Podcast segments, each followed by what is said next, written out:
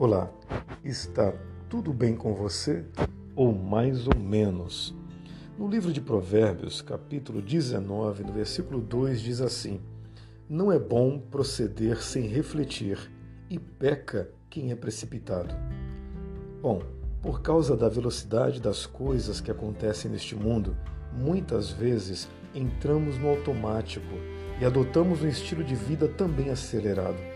Mesmo que achemos que este é o ritmo natural da nossa realidade hoje, que não há como fugir dela, esta pressa jamais será saudável.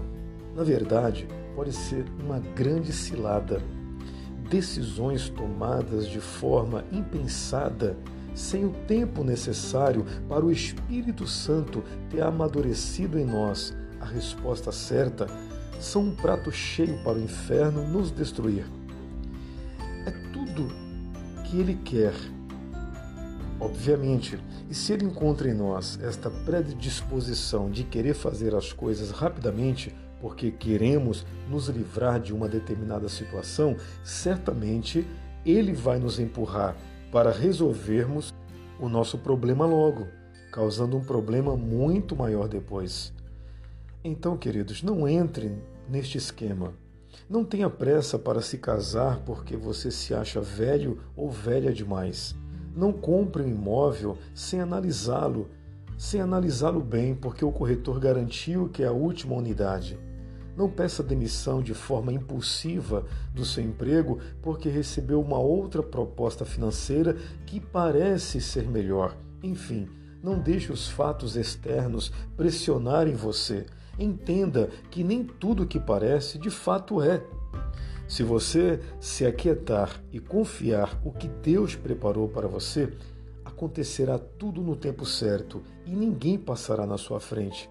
Então, antes de tomar uma decisão, não reaja impulsivamente, mas haja com cautela.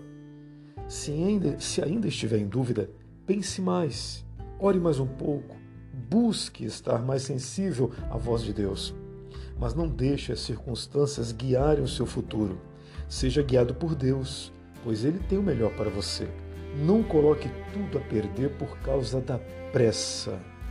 Amém, pessoal? Faça essa oração agora comigo.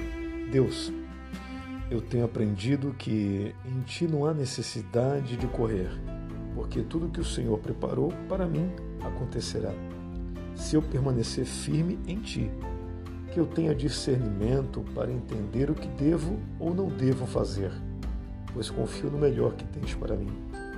Eu rejeito toda ansiedade que possa tentar me dirigir a uma escolha precipitada. Em nome de Jesus, amém. E graças a Deus. Eu sou o pastor Newton Nunes. Eu estou aqui todos os dias trazendo mensagens de paz para a sua família.